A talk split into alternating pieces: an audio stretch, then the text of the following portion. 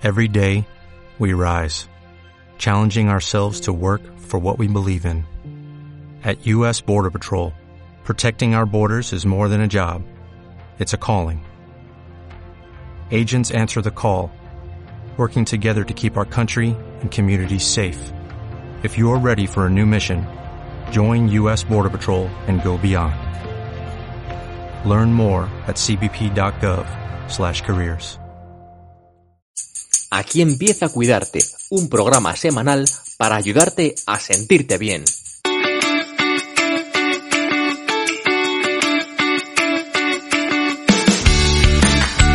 Bienvenidos a Cuidarte, un espacio de conversaciones e ideas para ayudarte a encontrar equilibrio y bienestar. Soy Marta Reguero, periodista, coach, profesora de yoga y meditación. Quiero compartir contigo los recursos que encuentro en este camino, en el que aprender a escuchar nuestro cuerpo, mente y emociones. Porque solo desde este lugar de observación y aceptación surge la magia y cuidar de ti se convierte en un arte.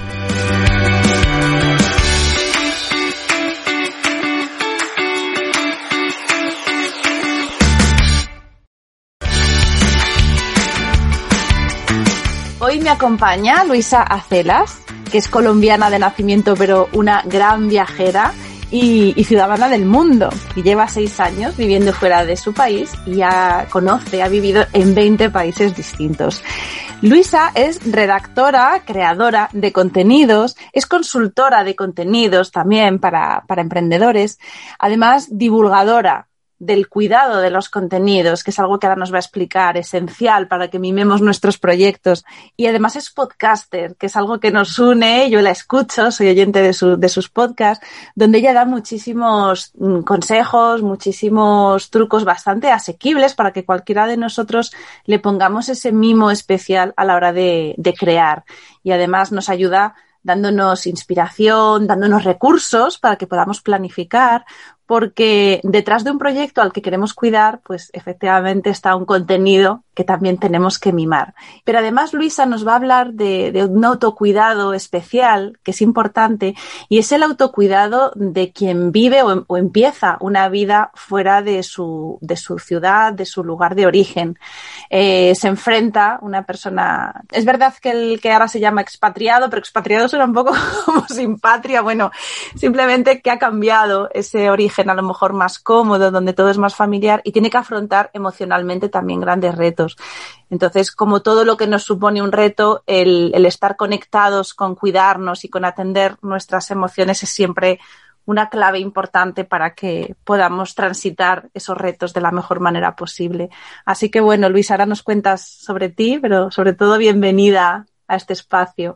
Hola Marta, pues nada, primero muchísimas gracias por la invitación, me hace mucha ilusión estar por aquí, así que nada, espero aportarte a ti y bueno, a las personas que nos escuchen algunos consejos o bueno, mi experiencia por si le sirve a alguien de inspiración, ¿no? Eso es, sí, porque además muchas veces las teorías las tenemos muy asequibles, en, bueno, pones en Google cualquier cosa y te salen 20 consejos para tal, pero escuchar de primera persona lo que, lo que cada uno ha ido viviendo y cómo ha ido integrando ese aprendizaje en, sacar un proyecto, en un proyecto que puede ser proyecto de vida fuera de, de, tu casa.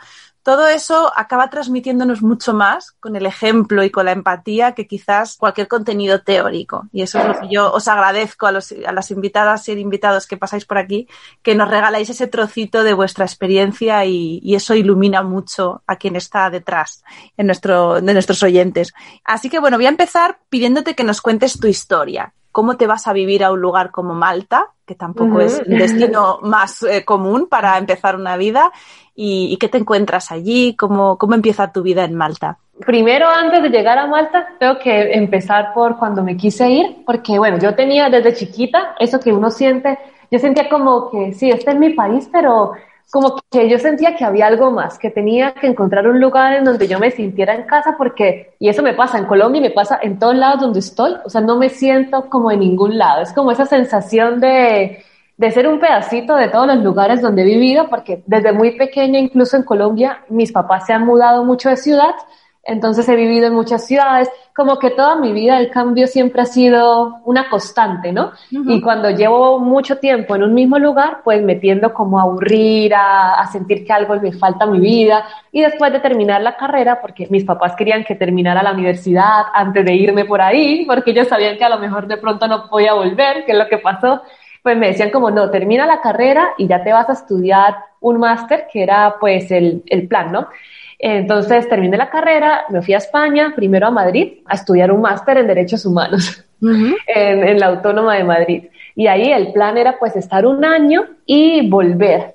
Yo me fui, yo me acuerdo que desde que yo cogí el avión, yo, mi plan no era España, yo siempre me había querido ir para Ámsterdam. Era como la, el lugar al que yo me quería ir y había aplicado, antes del máster, había aplicado para irme de niñera, de AUP, a Ámsterdam, pero la agencia me robó el dinero, bueno, pasaron mil cosas y yo me decepcioné porque era como mi manera de irme, pero bueno, después mis papás me apoyaron con el máster y terminé en España. Y ahí terminé el año, pero me había enamorado de un español, de un andaluz, y pues ambos empezamos a decir como, bueno, o sea, si te vas para Colombia, pues obviamente es mucha distancia ninguno de los dos teníamos las posibilidades en ese momento pues de estar viajando tantas distancias y pagando tanto, ¿no?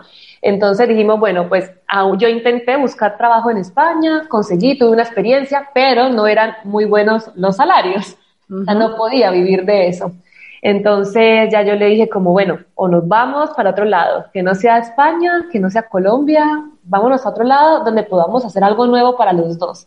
Y decidimos venirnos a Malta a aprender inglés. El plan era tres, a, tres meses, pues echar el verano, que era el verano del 2015, y, irnos, ¿no? Volver a España o seguir viajando a otros lugares.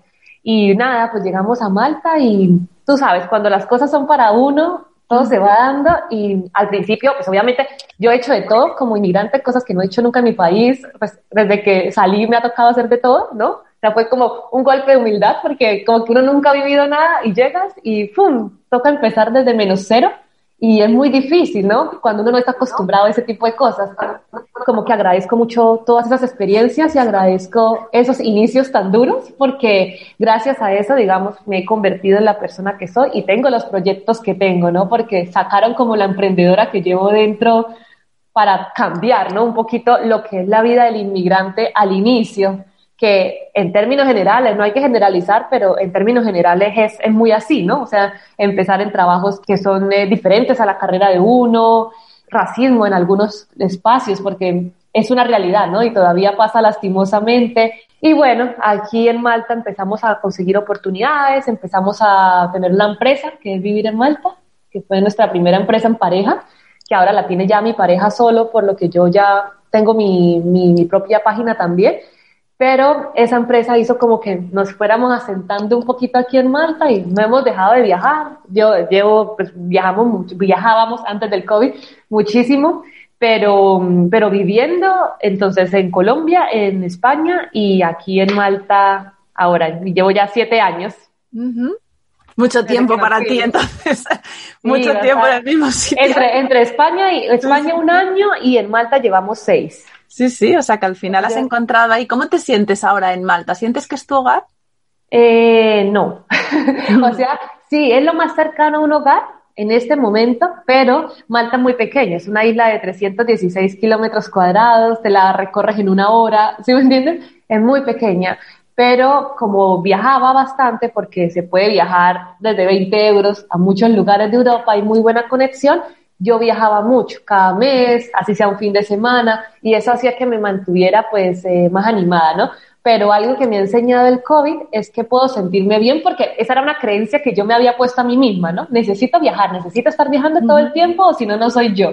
Y el año pasado, pues que no hubo viajes, y bueno, y este vamos para, lo mismo, em, me enseñó que, pues no, Luisa, o sea, esa etiqueta no, no te la tienes que poner porque de hecho sí puedes estar en un mismo lugar sin quererte tirar por la ventana. Eh, estoy disfrutando mi casa, em, mis gatos, el trabajo, no sé, fue como otra, otra parte de mí que, que me ayudó muchísimo a conectarme nuevamente conmigo misma. Entonces, sí, es lo más cercano a un hogar, aunque lo mismo, a mí me gustaría pues obviamente seguir viviendo más experiencias en otros lugares.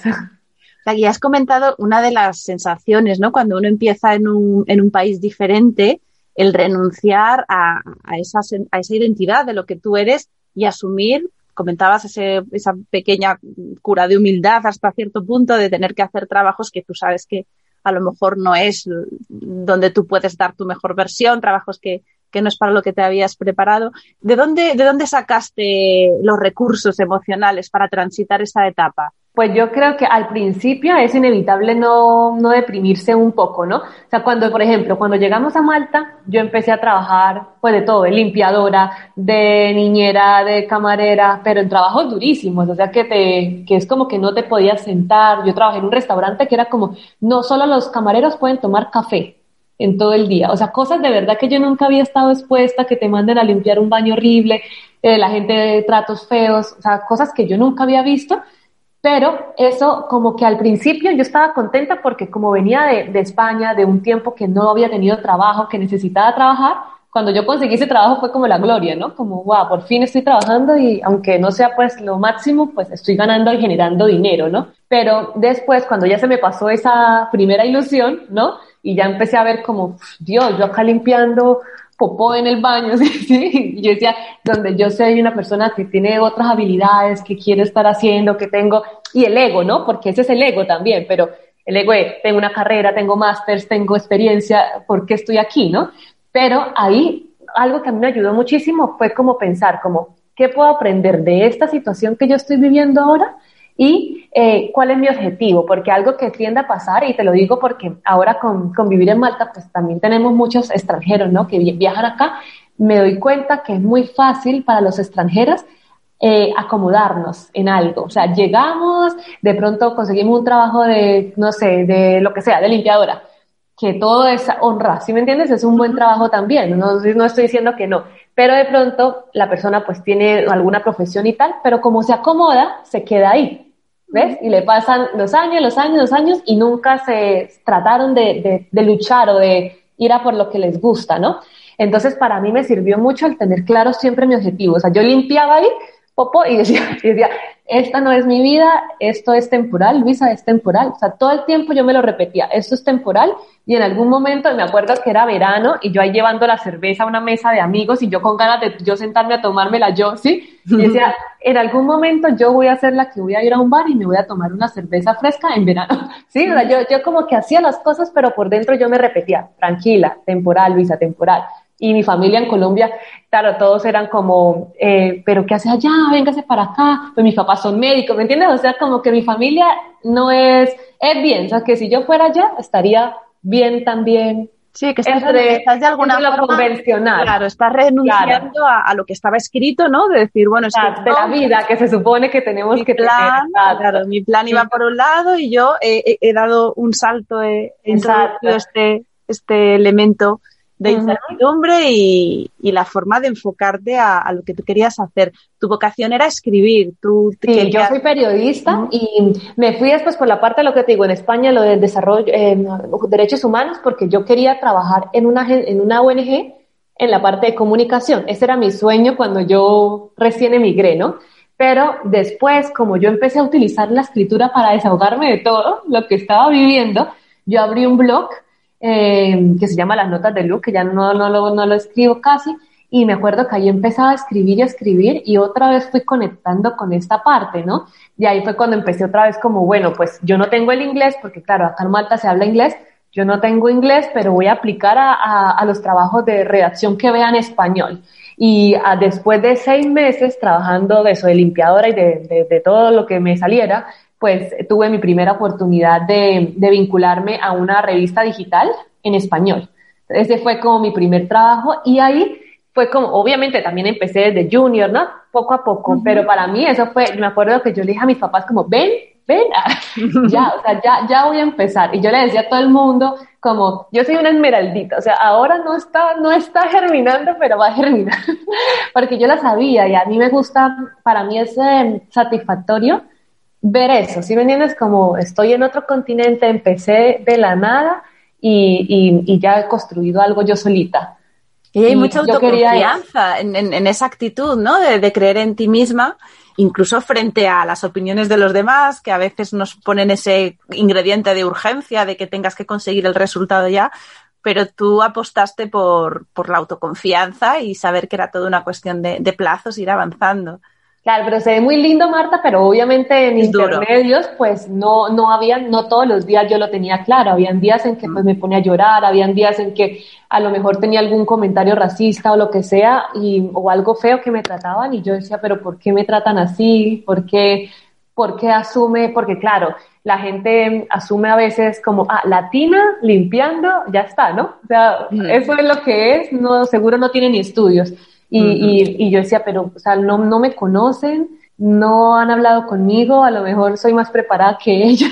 ¿Sí me entiendes? Esa, pero... esa perspectiva a veces, ¿no? Que yo creo que los que estamos en, en nuestra ciudad de origen a veces lo perdemos. Por ejemplo, nos vemos que no somos racistas y pensamos, no, no existe, esos son casos extremos. Y a lo mejor la persona que lo vive desde, desde el lugar del que acaba de, del que ha llegado, sí que percibe ese racismo que los que estamos allí no lo vemos y, y a lo mejor el que ha llegado sí es más sensible a, a percibir esos pequeños, pues no, no, no siempre es muy evidente, pero me imagino que, Sí, en comentarios, porque a veces no es ni siquiera que te digan, ah, no sé, vete para tu país. No, a veces son pequeños comentarios o que tú digas algo y la gente sea como, mm, sí, ¿cómo no? ¿Sí me entiendes?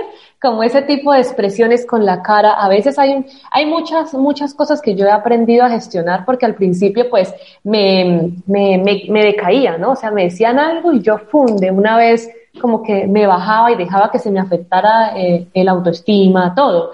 Pero yo sí me reconozco y eso me gusta mucho de, de mí, que ha sido un trabajo, no de la noche a la mañana, sí es la confianza, porque yo siempre he tenido claro, yo, yo soy capaz de hacer esto porque soy buena, porque lo merezco, aunque hayan días que no me lo creo, pero lloro si hay, si hay que llorar, pero al día siguiente trato de, de, amanecer otra vez. Bueno, ¿cuál es el objetivo? Que llorando no se soluciona nada, para allá vamos. Si hay que empezar así, pues así se empieza y, y para adelante, ¿no? Entonces, yo creo que también eso me ha hecho más dura, Marta, porque yo antes era, bueno, todavía soy muy emocional, ¿no? Que es lo que yo vendo, ¿no? Escritura emocional y tal.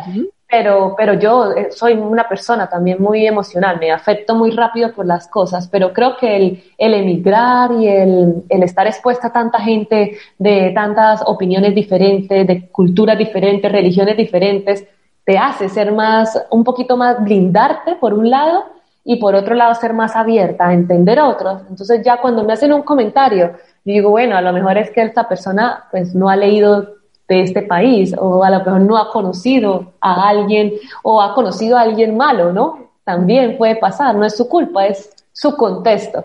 Entonces trato de no tomarlo personal.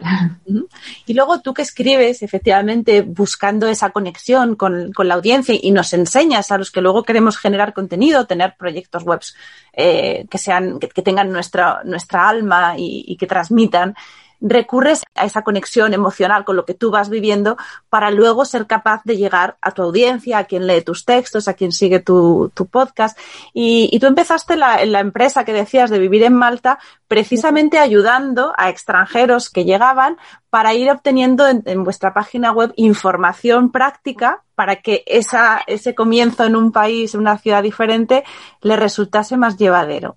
Exacto, sí, porque cuando nosotros llegamos, ahora hay un montón de páginas, pero cuando Antonio y yo llegamos no había nada. Entonces creamos una página contando la vida en Malta de una pareja multicultural. Él desde los ojos de, un español y yo desde los ojos pues de una latina. Entonces era como ese complemento de, de, era también nuestra primera experiencia viviendo juntos, ¿no? De, también de esta unión de culturas. Eh, no sé, fue, fue un inicio muy bonito y no teníamos eh, mente de negocio. O sea, nosotros uh -huh. hicimos simplemente un podcast para contar nuestra experiencia. Pero poco a poco, al año sobre todo, eh, empezó la misma gente, ay, tienen cursos de inglés, ay, no tienen no sé qué, y, y, la misma gente nos dio la idea de dónde enfocar el negocio y ya a convertir a lo que es hoy en día, que es una agencia y, y está súper bien posicionada. Y bueno, mi chico, él es un crack del marketing, así que él la tiene eh, la trabaja muchísimo, ¿no? Entonces, vivir en Malta se ha convertido en algo muy grande ahora, que, que, es bonito, pero yo sentía como que necesitaba tener mi propio, lo mismo que te digo, soy muy ambiciosa con mi parte profesional y muy soñadora, y yo decía, yo, yo siento que, que, puedo vivir de escribir también. Y esa es tu página web, tu proyecto, que es eh, Luisa Celas, tu nombre, y entonces lo que tú enseñas o lo que tú transmites a través de tus servicios en esta página es a que cualquier persona que te siga con las pautas que tú vas dando, seamos capaces de generar un contenido que es, como tú denominas, copywriting emocional, ¿no? Storytelling y estrategias de contenido para negocios que quieren inspirar.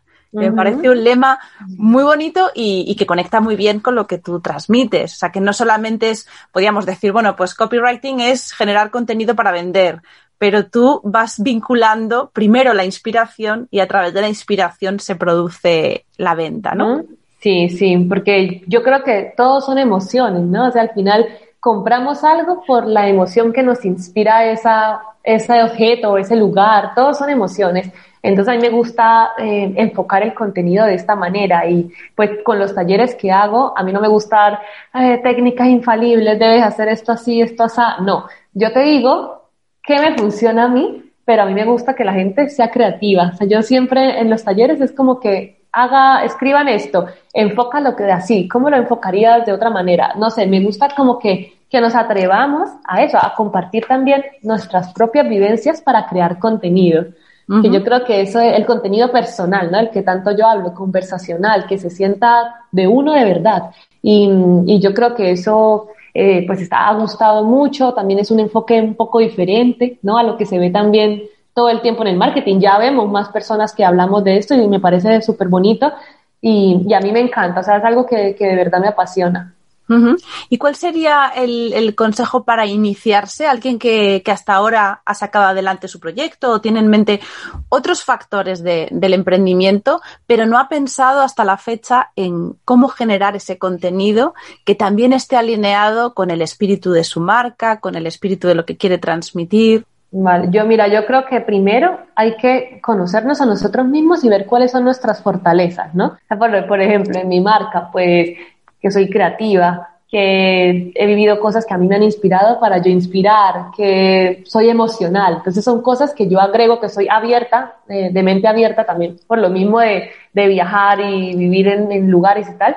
Y eso yo lo trato de, de mezclar, ¿no? En mi, en mi marca, que si trabajo con un español, pues escribo como española, que si trabajo con un latino, pues como latina. Esa, esa facilidad de, de adaptarme al otro, ¿no?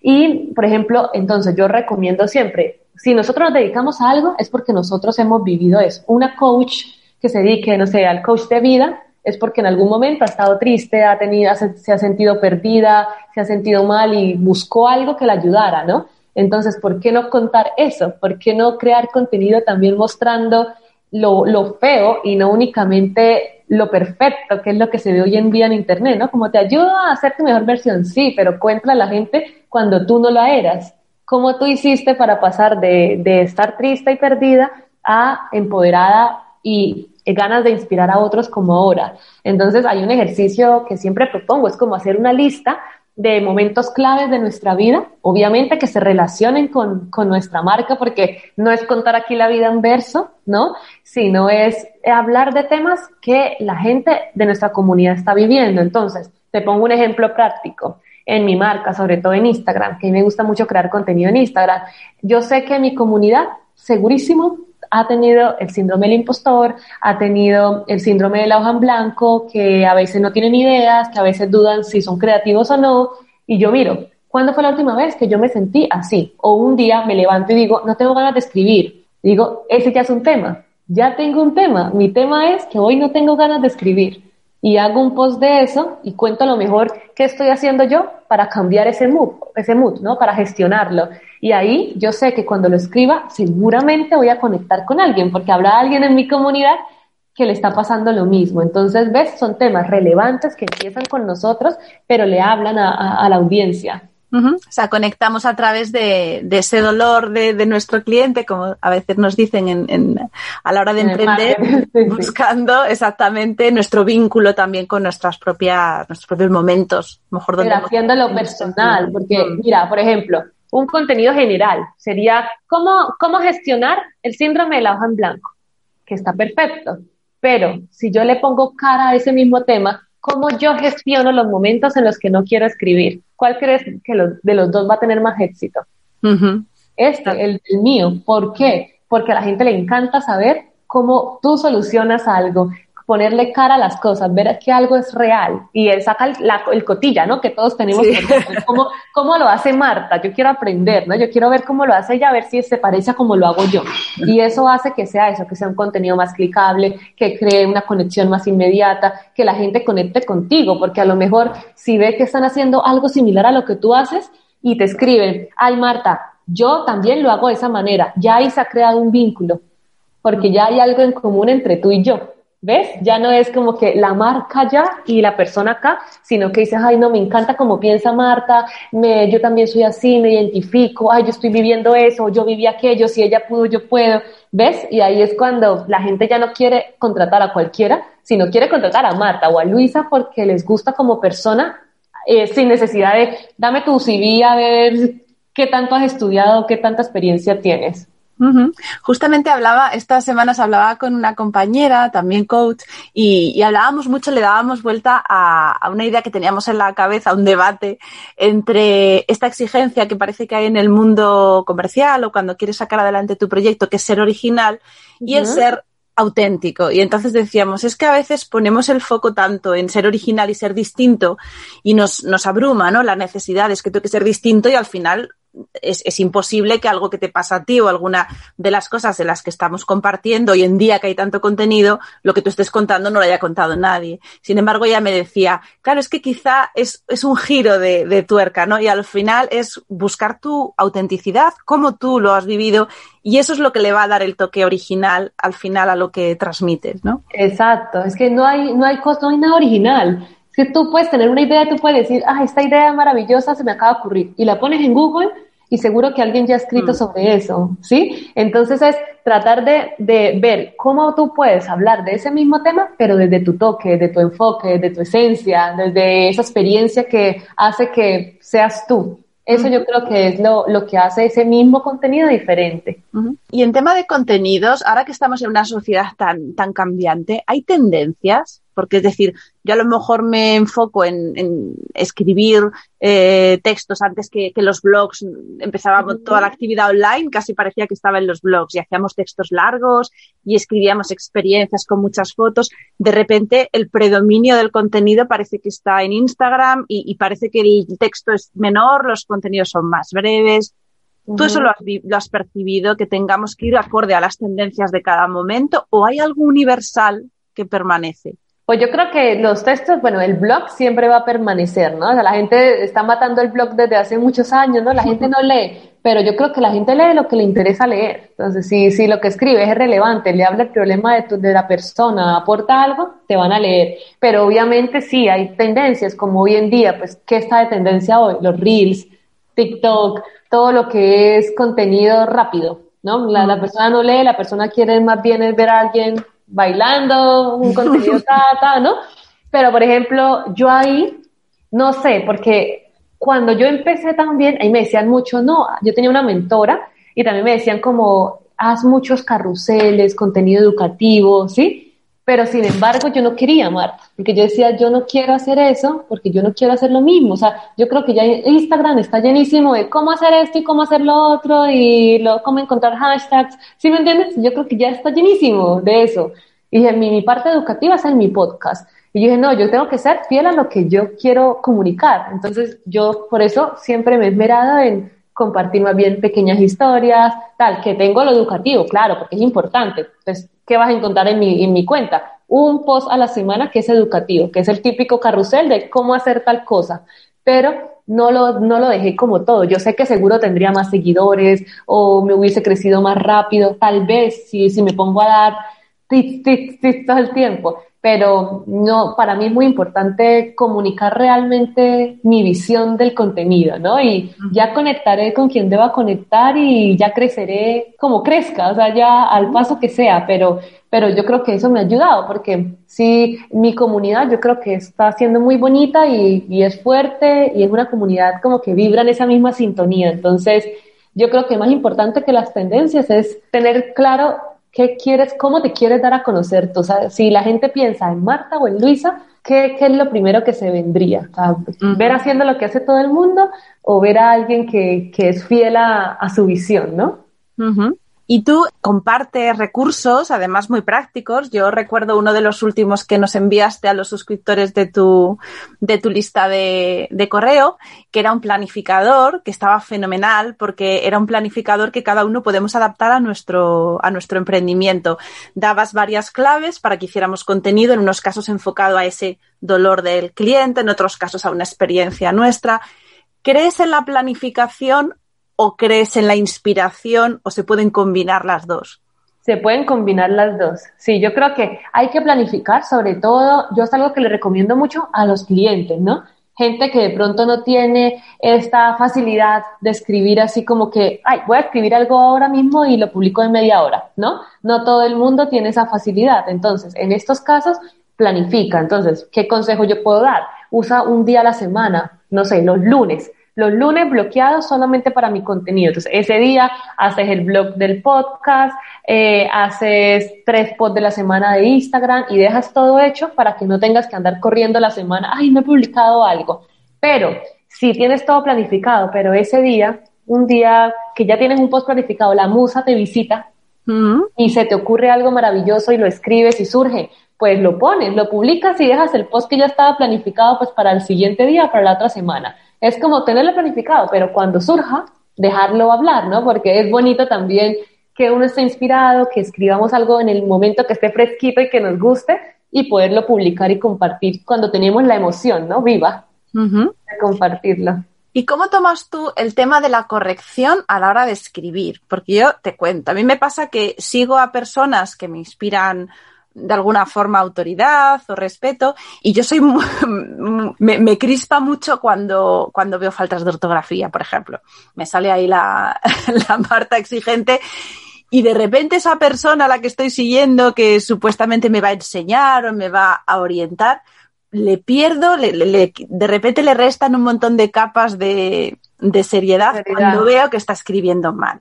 Me, me revuelvo por dentro. No sé si es un, fallo mío también de no ser a lo mejor más tolerante. ¿Cuánta importancia le das tú cuando tratas con tus clientes a orientarles o a sugerirles ese cuidado por, por temas tan, bueno, tan, prácticos y bonitos como la ortografía, el cuidado del lenguaje, etcétera. Obviamente es importante, hay que editar los textos, pues cuando yo trabajo para clientes, pues soy mucho más cuidadosa que cuando escribo para mí rápido, ¿no? Porque ya estoy trabajando en el proyecto de otro, entonces termino de escribir, dejo reposar el texto y vuelvo. Aunque debo decirte, y hace poco me escribió alguien porque mandé una newsletter, porque cuando yo hago mis newsletters, yo las hago al momento. O sea, yo no la hago como una semana antes, no. Si yo, cuando yo envío una libreta, la acabo de escribir, ¿sí? Por eso no la envío todos los domingos.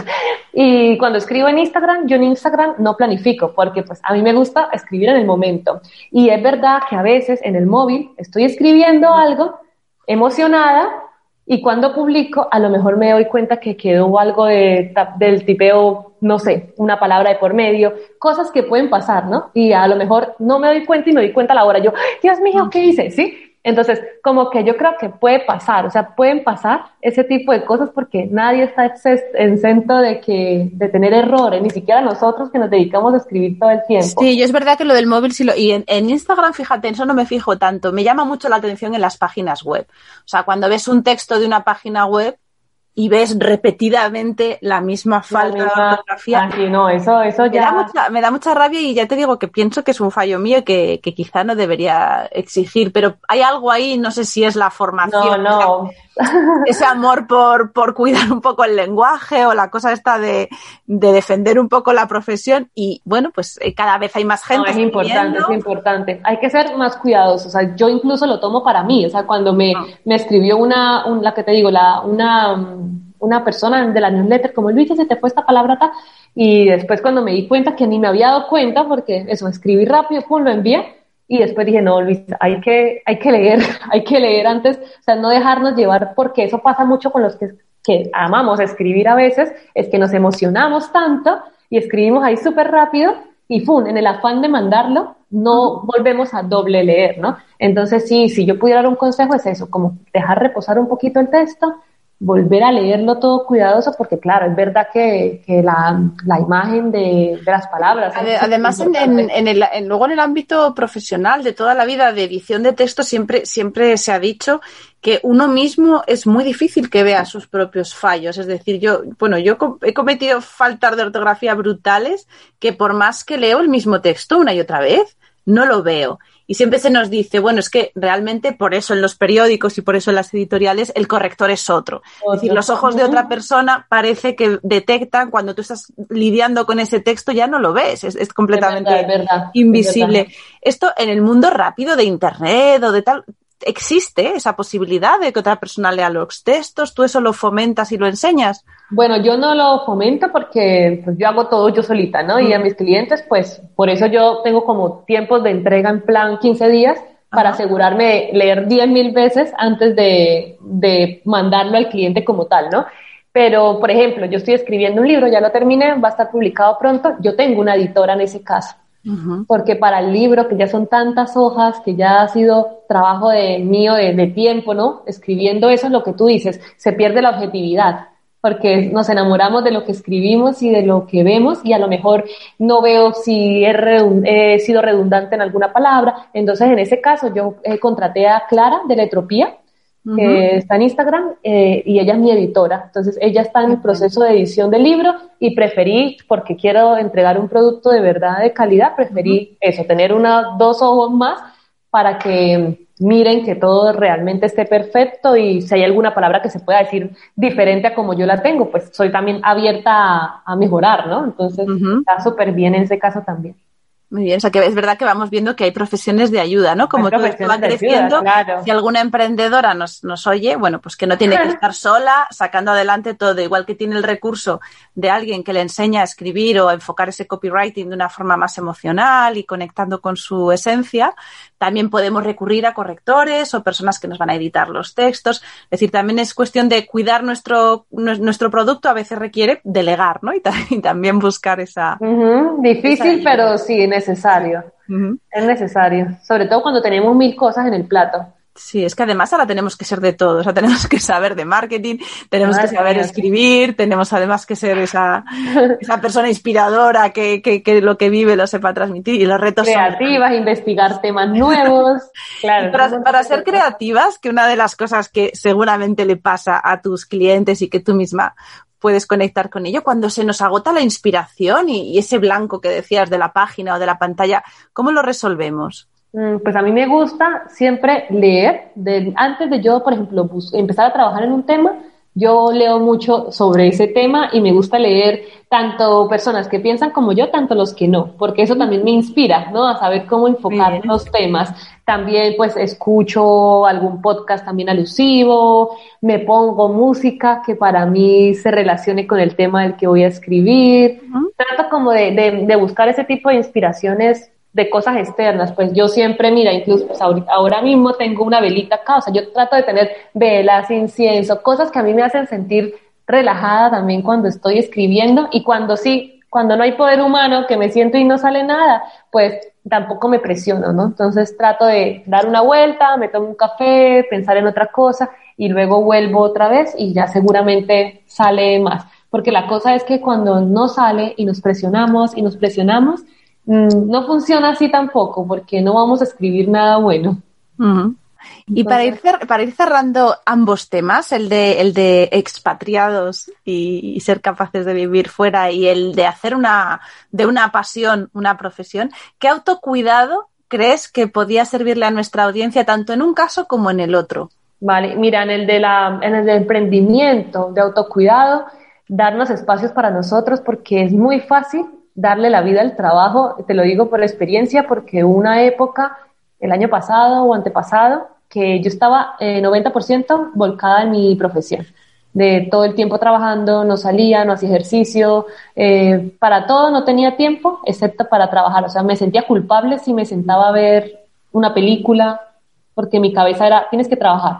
Entonces ahora me obligo, porque hay veces que me obligo, entonces me obligo a hacerme un masaje, por ejemplo, para la espalda porque estoy todo el día sentada. Yo sufro de tendinitis, pues tengo que mantenerme también masajes semanales porque si no, no voy a poder escribir. Como cuidar mis herramientas de trabajo, que es mi cuerpo, ¿no? Sobre todo mis manos. Y eso, que si una tarde no quiero trabajar porque no me apetece, pues no trabajo y trabajo más al día siguiente, pero sin esa mm, esclavitud, a veces somos nuestros peores jefes, ¿no? Nos damos ahí látigo todo el tiempo, entonces es como que dejarnos ser, dejarnos descansar más. Yo antes era como, son las 7 de la mañana y no he empezado, y ya me amargaba. Y ya no, o sea, me levanto, me hago mi desayuno, desayuno tranquila. Son pequeños rituales pero yo creo que marcan la diferencia porque hacen que empecemos más tranquila, que no vayamos corriendo a mil por hora. Y, y bueno, como extranjera, que es importante, pues yo creo también como eh, abrir el campo para conocer gente. La gente pues siempre nos nutre, ¿no? Gente también de nuestros países y gente también de, de otros países. Porque es bueno también uno encontrarse con gente que, que le gusta la comida, que no le gusta, que, que, que habla el mismo idioma, ¿no? es bonito. Incluso aquí en Malta, pues con hispanohablantes. Yo tengo muchos amigos, bueno, mi, mi mayoría de mis clientes son españoles, mi pareja es española, amigas españoles, entonces como que también es una cultura con la que yo me siento cómoda, ¿no? Entonces, también cuando hablo con españoles uno se siente en casa. Mm. Estamos hablando al menos el mismo idioma y esas cosas yo creo que apoyan cuando vivimos tan lejos como sentir un pedacito de, de casa en otro país. Y, y eso, como no tomarnos las cosas personales, tratar de trabajar mucho nuestra mentalidad, nuestros objetivos y disfrutar del lugar, ¿no? O sea, no dejar de ser extranjeros. Así llevemos seis años aquí en Malta, pues tratar de, de ver qué puedo hacer hoy para sentirme eso, como una extranjera y disfrutar de lo mismo que he visto diez mil veces como la primera vez. Porque eso tiene que ser bonito también, ¿no? La parte positiva de llegar nueva a un sitio, esa mirada que percibe a lo mejor mucho más que el que lo está viendo todo, todo el tiempo. a mí me encanta, Marta, eso a mí me fascina y no sé, yo creo que eso es lo que a mí más me gusta de viajar porque te da la posibilidad también de, yo he conocido tantas cosas que yo no sabía que yo era capaz de hacer desde que me fui y digo, uff, o sea, no sabía lo valiente, lo arriesgada, cosas bonitas y también malas, ¿no? De todo, pero para mí ha sido maravilloso. Y la cantidad de personas tan bonitas, tan, no sé, que también me he encontrado en el camino, no sé, es invaluable. Qué bien, pues nos dejas mucha inspiración, yo creo, para las personas que estén en cualquiera de las dos situaciones, para quien esté empezando una vida en una ciudad o en un país nuevo y también para quien esté empezando en ese país nuevo que es cualquier proyecto, ese mundo que se abre con mucha ilusión, pero también a veces con miedos y con incertidumbre. Así que dejamos por aquí todos estos recursos y, y, las sugerencias que nos has dejado. Y yo les, a los oyentes les invito a que visiten tu página, eh, luisacelas.com, es donde tú compartes tu, tu labor de, de, editora y de, y de generadora de contenidos, de auditoría también y de consultoría para quien quiera que le ayudes a llevar adelante la revisión de sus textos. Y luego en vivirmalta.com, que ahora ya comentas que ha pasado a ser el emprendimiento de tu pareja, pero que ahí está el inicio de todo, donde cualquier extranjero puede tener recursos para empezar su vida en Malta con la ayuda que vosotros le dais desde la experiencia. Y yo, como soy gran aficionada a los podcasts, pues donde sí que os eh, recomiendo que, que, que, no faltéis a la cita de, de, Luisa es en Emprende Escribiendo, que es su podcast, que lo vais a encontrar en iVoox y en las plataformas de podcast, al igual que, que encontráis este. Y bueno, como hermana podcaster, pues desde luego que es para mí es una de las plataformas o una, uno de los canales donde esa conexión con la audiencia es, es más auténtica a través de la voz y del de relato de, nuestra, de nuestras experiencias. Así es, Marta.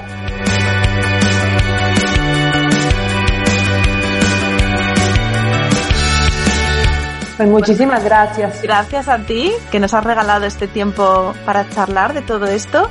Y, y bueno, a los oyentes, como siempre os digo, os espero cada jueves para hablar de un montón de temas, siempre enfocándonos en el autocuidado, sin exigencia, dándonos todo el permiso del mundo para que cuidarnos sea un proceso y sea un gusto. Así que os espero aquí el próximo jueves. Muchas gracias a todos y cuidaros mucho. Chao.